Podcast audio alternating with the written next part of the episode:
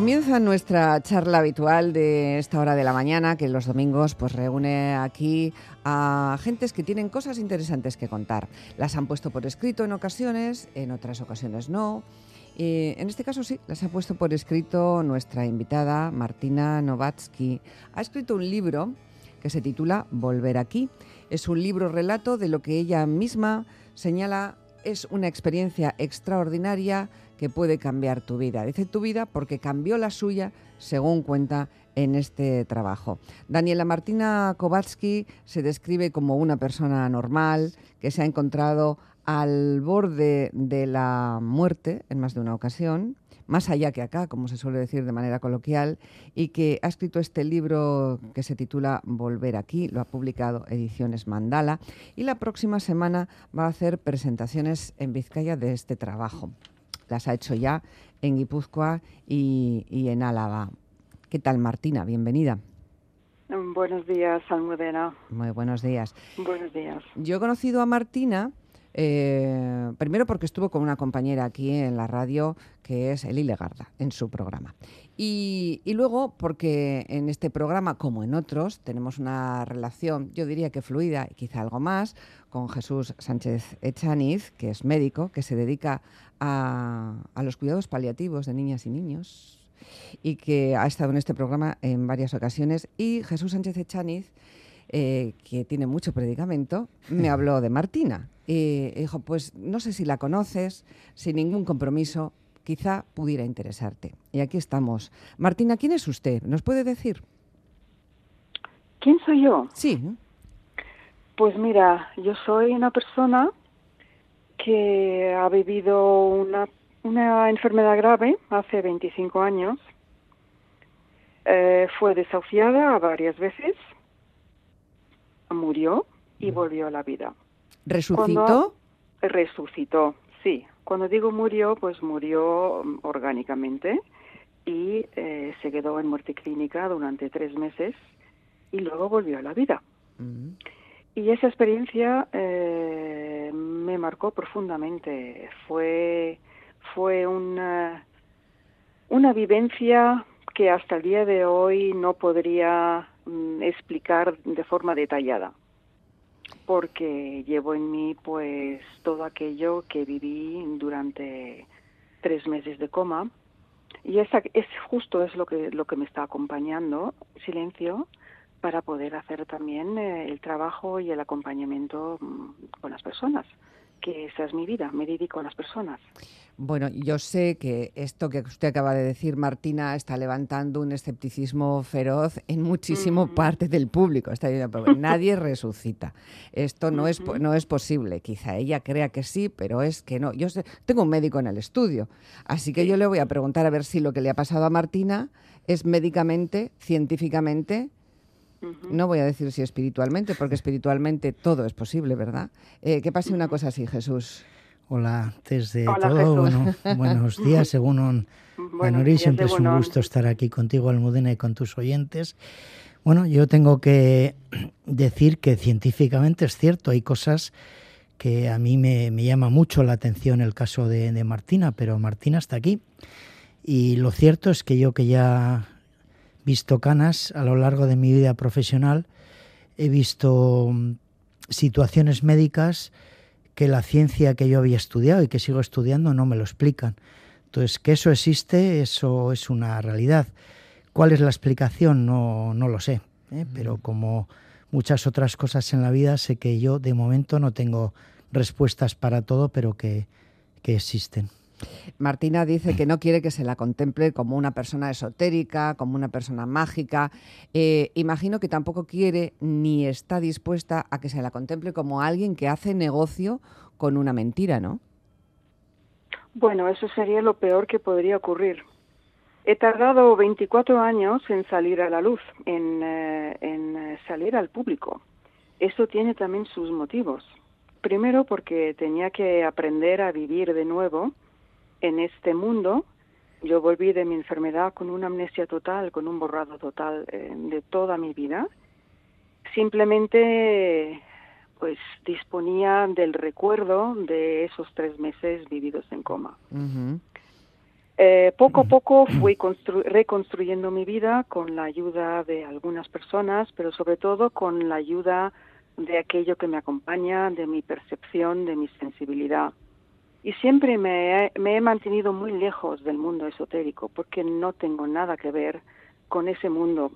Yo soy una persona muy enraizada, muy normal, muy eh, cercana a las personas y, nunca he hablado de mi experiencia. Utilizo lo que he vivido en silencio. Trabajo con personas desde hace 20 años y jamás eh, he hecho hincapié en mi experiencia, porque eso es algo realmente de lo que no se debería hablar ni siquiera, porque se frivoliza, se malentiende, em, luego va en direcciones opuestas. He preferido vivir eh, retiradamente y eh, hacer un trabajo en mi anonimato, hasta que en un momento dado, pues sí, entendí que mi experiencia podría ser una gran ayuda para personas. Mi libro lo veo como una herramienta y de hecho tardé siete años en escribirlo, porque fue muy difícil poner en palabras algo para lo cual no existen palabras. Para lo que no existen explicaciones, ¿verdad? Exactamente, exactamente, sin cuestionarlo nada. Y yo siempre también hago hincapié que yo respeto profundamente la medicina occidental, que en mi caso me ha ayudado a mantener mi vida, a, a mantenerme viva. Sí, sí. Eh, tengo muchas personas, acompaño a muchas personas que enfermaron gravemente y eh, pues simplemente se negaron a recibir tratamientos occidentales, llamémosles quimio, radio o lo que sea. Y yo, por supuesto, yo respeto la decisión de cualquier paciente o persona que decida por sí misma.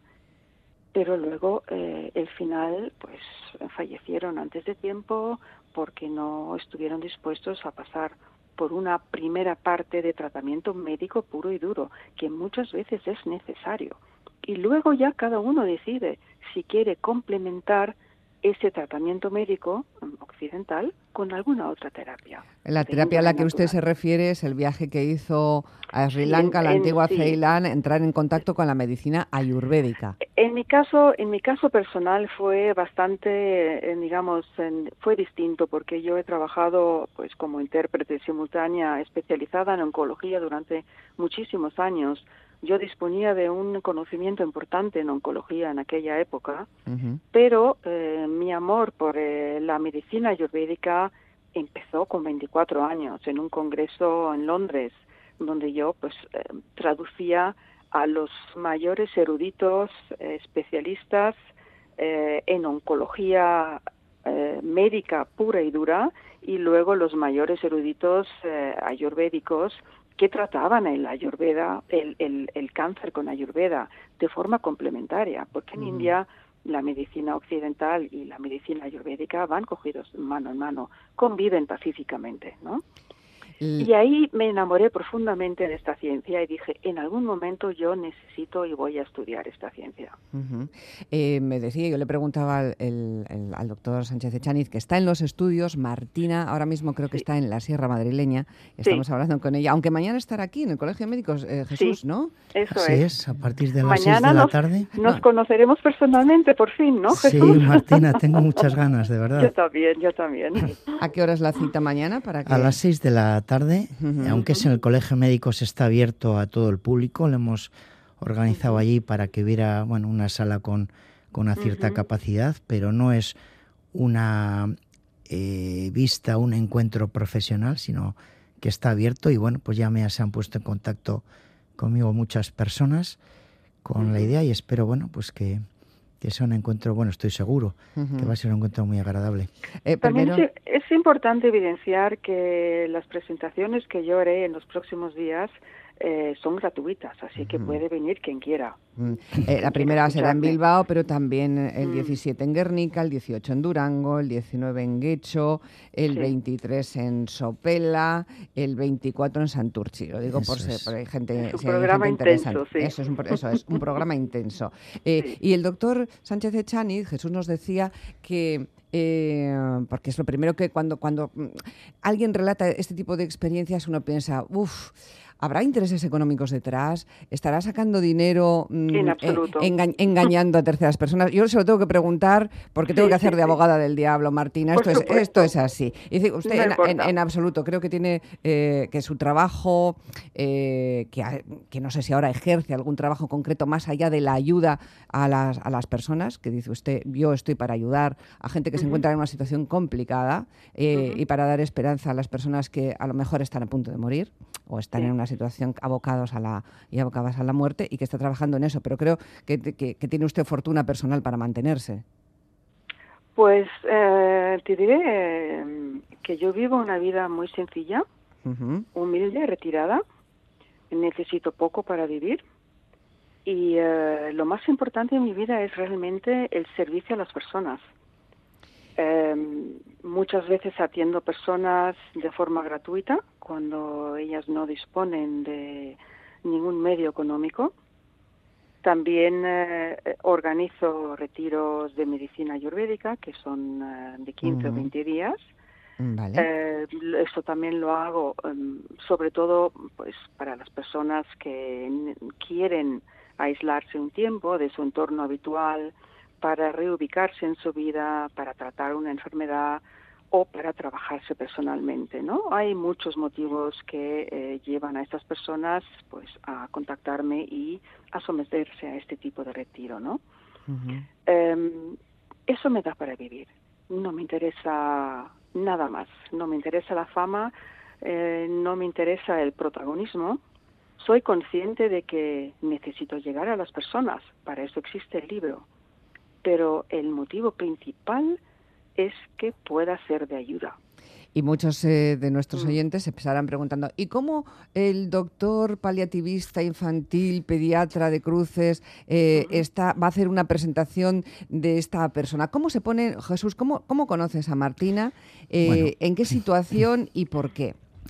Esto parte de un movimiento que hay bueno, a nivel de Europa, son las ciudades compasivas, y dentro de las ciudades compasivas son aquellas ciudades o poblaciones que están interesadas en aquellas personas que viven en situación de soledad o en situación de enfermedad, en una sociedad en general, una buena parte muy egoísta, y tratar de, ayudar a la gente del barrio que vive en tu casa o en tu, en tu domicilio, que tú sabes que están enfermas, y tratar de ayudar en ese, en ese sentido, que las personas no estén solas o no sufran al final de su vida. En ese movimiento de ciudades compasivas, uno de los ejercicios son los Death Cafés, los cafés de la, de la muerte.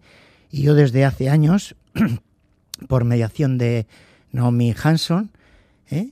que es una, bueno, una enfermera paliativista de origen irlandés, pero afincada en Euskadi desde hace muchos, muchos años, empecé a colaborar con, con ella y actualmente pues ella es la que me, me comentó que iba a venir aquí. Es un movimiento que aparte de Vizcaya está en, otras partes de Euskadi y a partir de ahí, de ese movimiento de las ciudades compasivas, es decir, de una agrupación que se encarga de tratar de, dar un soporte social y humanitario a las personas desfavorecidas, pues me llegó a la información de Martina y enseguida me resultó muy, muy atractiva su, su historia, muy interesante. Em, trabajan ambos, eh, Jesús, pero también Martina, eh, en un trabajo o hacen un trabajo extraordinariamente importante y extremadamente duro, ¿no? Hay gente que y, niños y niñas que, tienen un cáncer terminal que necesitan eso, cuidados paliativos y, y un cuidado que no solo es médico, ¿no? En el que también interviene el factor de la humanidad no el factor humano, porque el factor humano también es médico, pero el de la humanidad, el de la cercanía, el de la esperanza y la alegría en el acompañamiento, que es algo yo creo que muy importante, están mm, presentes en las dos personas que tenemos ahí en el estudio. Y, recuerdo que Martina, le he leído que... Eh, que ella acompaña, acompaña con esperanza, porque ella mantiene una, eh, la teoría, no sé si, si usted, Martina, es religiosa. ¿Es religiosa? Yo no me llamaría religiosa. ¿Espiritual? Eh, sí, eh, vivo mi, mi vida de forma, digamos, la espiritualidad está en mí y mm, la vivo en silencio, pero de forma totalmente libre. Para mí todo es lo mismo.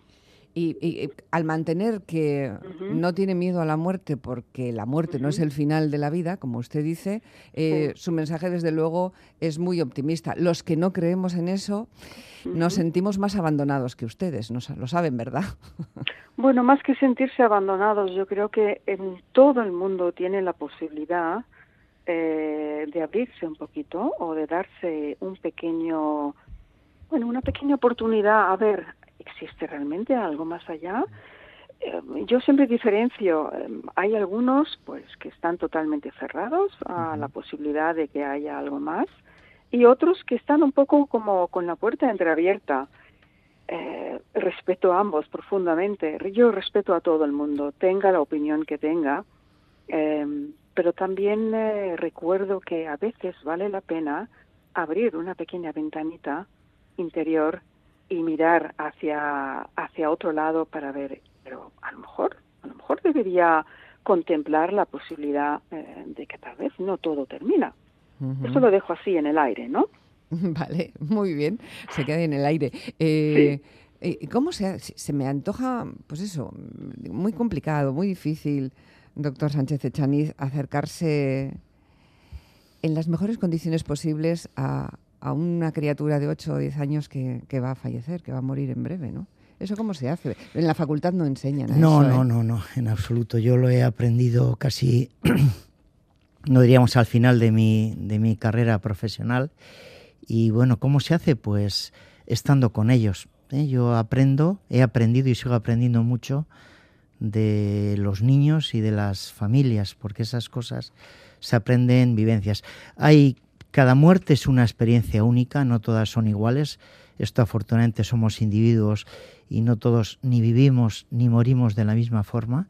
Y hoy he aprendido y sigo aprendiendo escuchando, ¿eh? escuchando y viendo cómo reaccionan y siendo honestos, francos. Da miedo hablar de estas cosas, acercarse a las familias, a los niños, hablar con ellos de estas cosas, pero cuando lo haces con una mirada abierta y sincera y honesta, pues te das cuenta que a pesar de las dificultades y lo duro que a veces es, pues sirve y les ayuda a ellos y a mí me ha ayudado, a mí me ha ayudado muchísimo en mi vida profesional y en mi vida personal en la valoración y la interpretación de la enfermedad y de la muerte. El libro de Martina, Martina Novatsky, eh, se titula Volver aquí.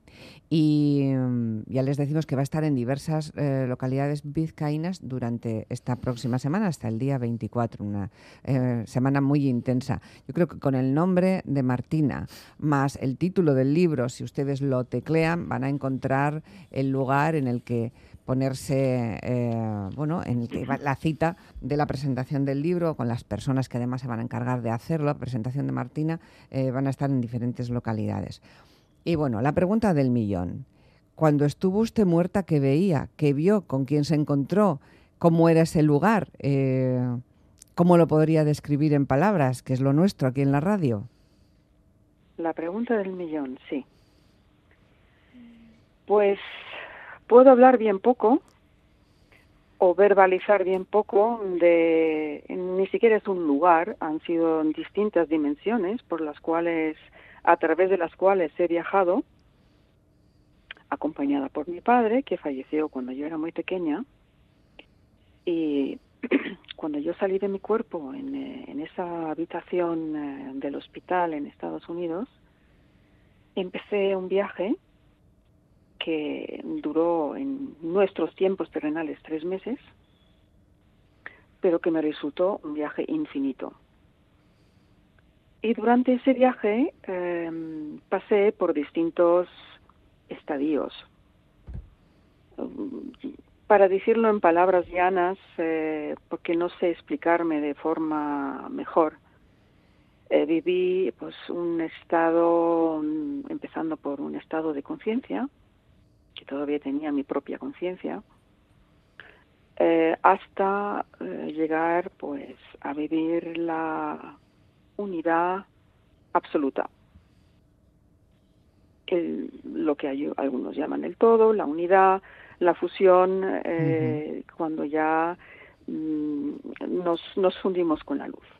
Eso no solamente me pasa a mí, eso ocurre a todos a todos aquellos que se marchan. En algún momento, pues se hacen luz, ¿no? Se transforman en luz. ¿Usted Eso es un camino, es un camino largo. Sí.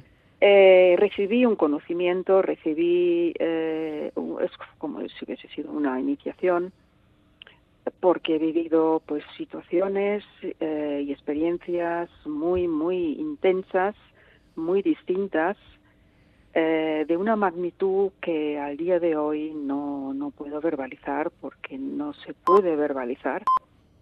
No puedo definir lo infinito con palabras finitas. Ya.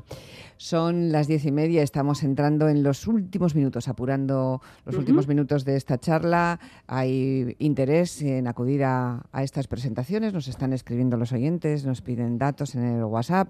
Eh, vuelvo a repetir que eh, con el nombre de, de Martina y su, y su libro, el título del libro, Volver aquí, en la localidad en la que em, va a estar, pues con teclear eso yo creo que pueden encontrar rápidamente la, hora, el día, etcétera. Em, doctor Sánchez Echaniz, veo que hay muchas enfermeras y médicos paliativistas que van a estas eh, presentaciones. ¿A qué cree usted que se debe? Bueno, porque yo parte de mi trabajo como paliativista eh, es precisamente lo que, bueno, pues lo que cuenta y lo que narra también Martina. O sea, mm, en paliativos nos procuramos no solamente la salud biológica, sino que es muy importante la salud emocional, espiritual y social. Y todo eso acompaña.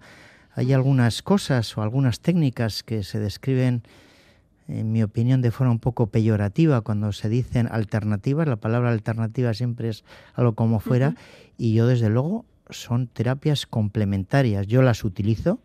yo soy totalmente de acuerdo. Yo soy un médico, un pediatra científico occidental, pero utilizo todos los días y doy fe de que eso no lo puedo mostrar con datos que la musicoterapia, la aromaterapia, la risoterapia, la animalterapia, las fragancias, el contacto físico, el hablar, ayuda a llevar mejor estos momentos y desde luego la hay cercanía. la cercanía.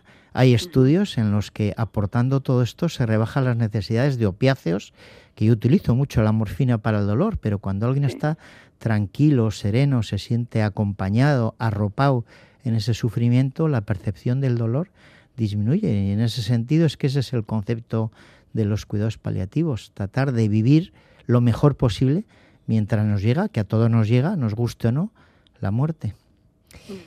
Y conquistar algo que Martina pone de manifiesto cada vez que se le pregunta, un desapego por las cosas materiales, por lo que se podría considerar en momentos determinados de la vida superfluo. En el caso de Martina, ese momento llegó cuando mm, pasó por la experiencia que está describiendo y, usted dice que eso, que se, que se siente como libre de cargas, ¿no? Desapegada.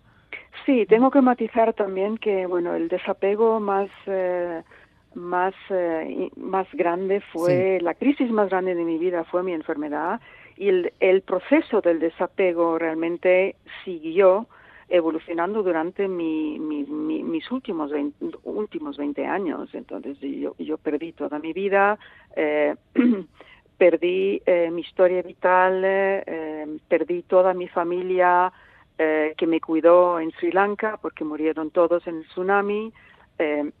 perdí mi primera pareja que me ayudó muchísimo en reconstruir mi vida.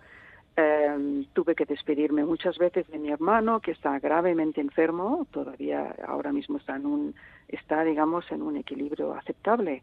Lo perdí todo, pero para ganarlo todo. Entonces ese proceso de desapego en mi caso fue también muy duro y muy doloroso. Pero al día de hoy yo puedo decir que estoy totalmente en paz conmigo misma, estoy en paz con el mundo y solamente me interesan las personas y poder aliviar, ayudar, guiar, como queramos llamarlo, a las personas que me lleguen. Así de sencillo. Daniela Martina Kovatsky, la autora de Volver aquí, y Jesús Sánchez Echaniz, médico que se dedica a cuidados paliativos de niñas y niños. Pues yo tengo que decir que ha sido un placer charlar con ambos esta mañana y es una conversación eh, que se sale un poco de lo corriente, o un mucho, quizá habría, habría que decir. Martina Jesús, un placer, buen domingo y mucha suerte. gracias a los dos. Muchísimas Hasta pronto. Es un placer siempre estar oh. contigo, Almudena. Un placer. Hasta luego. Agur. Muchas gracias, Agur.